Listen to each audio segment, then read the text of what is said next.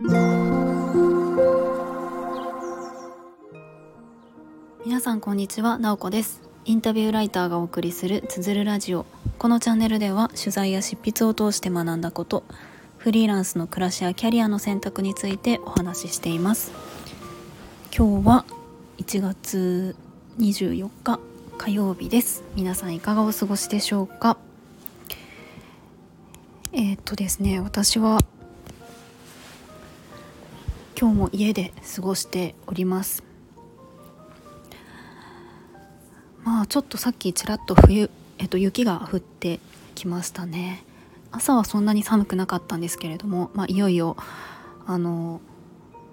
大寒波やってくるっていう感じでまあ、今日明日寒いんじゃないかなと思っています。でですね昨日なんですけれども、まあ、私ノートを以前からちょこちょこ書いていて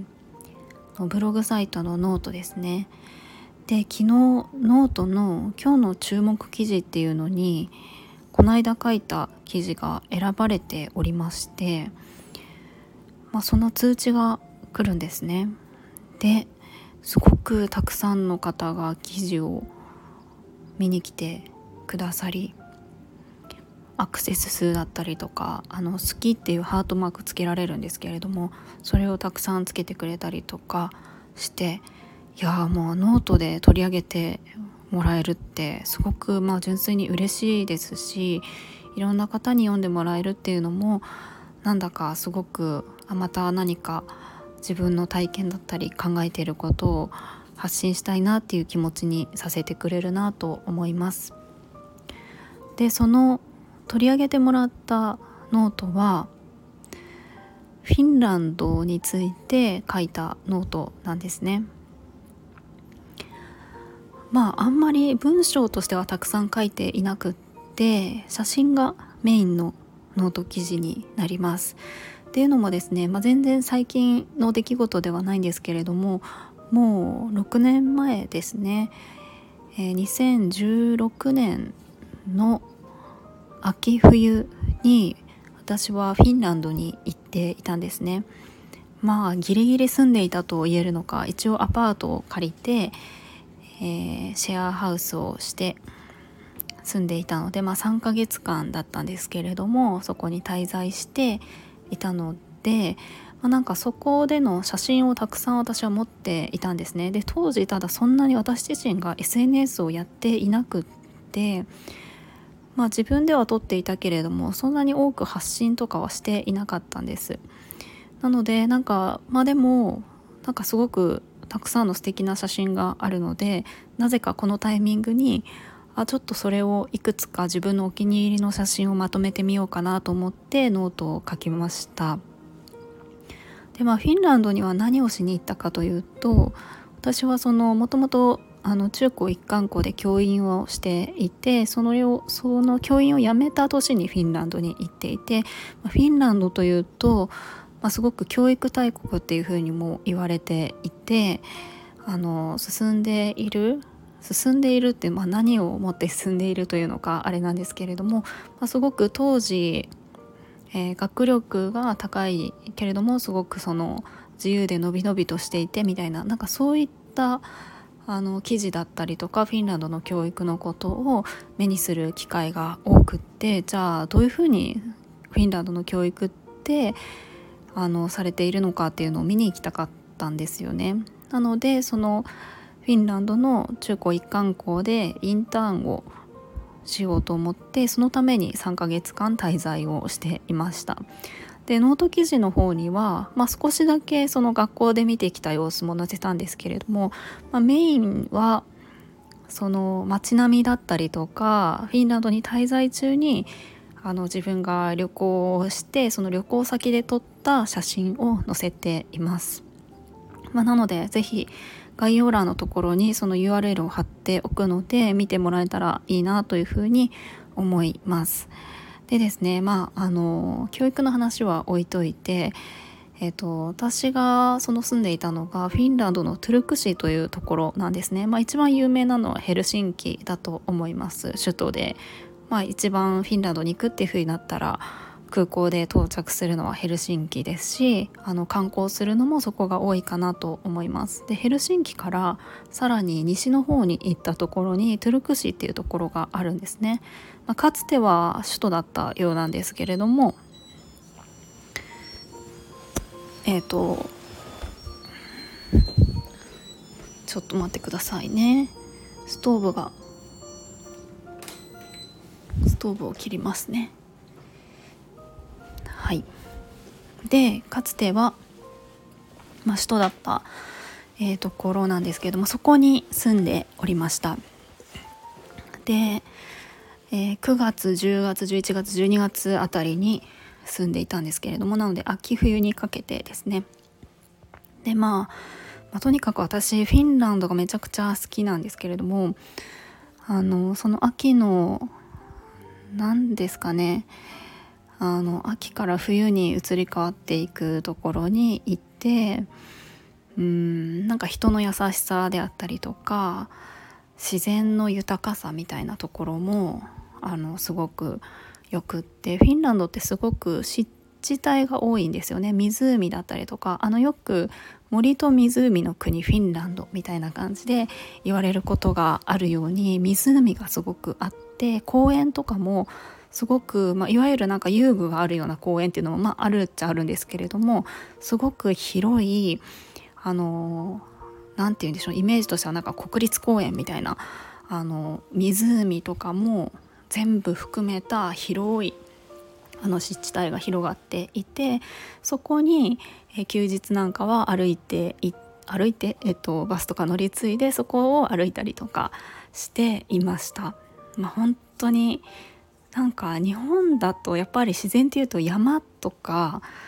あの渓谷とかそういうところが多いなと思うんですけどもフィンランドってそんなに山あの高い山みたいなのはそんなになくってすごくあの広く湖だったりとか広がっている感じなんですね。でまあ私が特に楽しみにしていたのがオーロラでした。でフィンランドの中でもヘルシンキとか私が住んでいたトゥルク市っていうのは割とフィンランドの中だと一番南の方なのであんまりオーロラは見えないんですね。でフィンランドの、えっと、もう少し北上していくと北極圏に、えー、入るんですけれどもそちらに行くとまあオーロラを見ることができたりできなかったりっていう感じで、えっと、フィンランドに旅行に行ったりとか滞在したことがある方はもしかしたら聞いたことがあるかもしれないんですが、えロバニエミっていうところがえっとまあ割とあのフィンランドの中だと観光地でサンタクロース村があるんですね。そこにサンタさんがいて、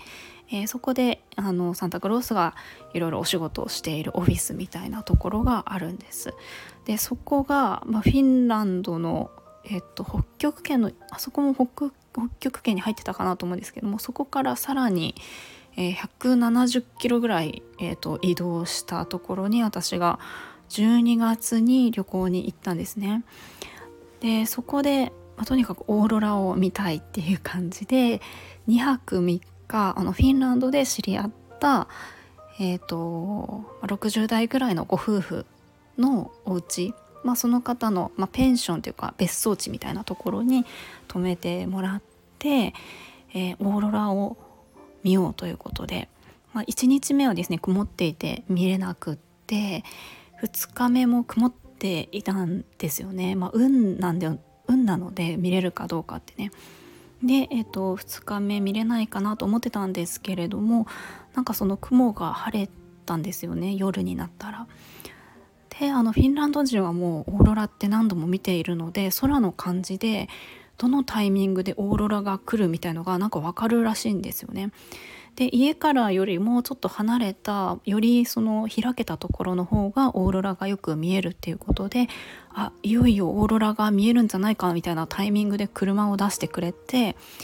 あの広いところに連れて行ってくれてそこで見たっていう感じでもうタイミングもバッチリで車に乗ってもう少しで着くみたいなところで徐々にオーロラが見え始めて降りたら何て言うんでしょうかね言葉で表すのが難しいんですけれどもまずそこの場所自体もあのもともとまあ湖が、まあ、ここ一面凍っているようなところなので空がまずすごく広いんですね。まるでこうプラネタリウムみたいなくらいこう空がもう全面に広がってるみたいな感じででそこで何て言うんですかね空一面にこうオーロラが広がっているんですね。でオーロラって写真とかで見たことある方は多いと思うんですけれども写真って動きませんよね当たり前ですけれどもで私もその写真のイメージはあったんですけれどもリアルで見たことがなかったので見た時にこうオーロラの表情が変わるというかすごく動くんですよねオーロラって。でなんかカーテンのように見えたりとかピアノの旋律のように見えたりとかグラデーションがこう変化していくように見えたりとか本当にいろんなオーロラがあってずっと止まってるような感じでは全くなくって一瞬一瞬で変わっていくみたいなところでもう釘付けになってしまいましたね。でも何て言うんですかね綺麗綺麗という表現だと何て言うか足りないくらいで見上げた時に本当に感動を超えると人って言葉を発せないんだなっていうふうにその時に思ったんですよね。もうあのまあ、そのフィンランド人のご夫婦と私の友人と4人で行ったんですけれどももう4人で無言で空を見上げるっていう時間でしたただただ空を見て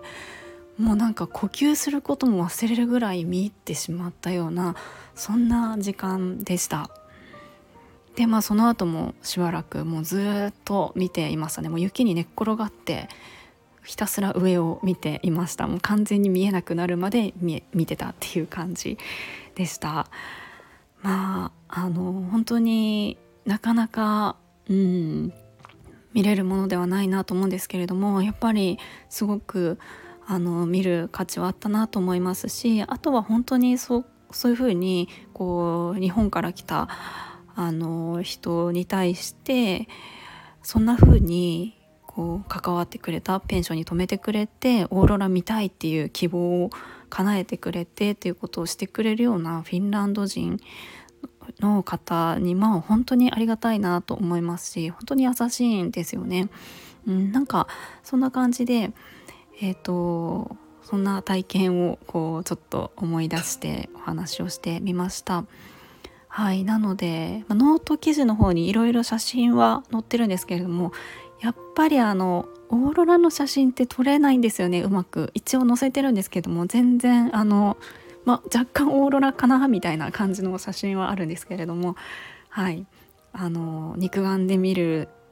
のを超えることはちょっとできないなっていう感じで思います。はいということでえっと今日はあのオーロラのフィンランドに行った時のお話をしました。今日も最後まで聞いていただきありがとうございます。もいもい。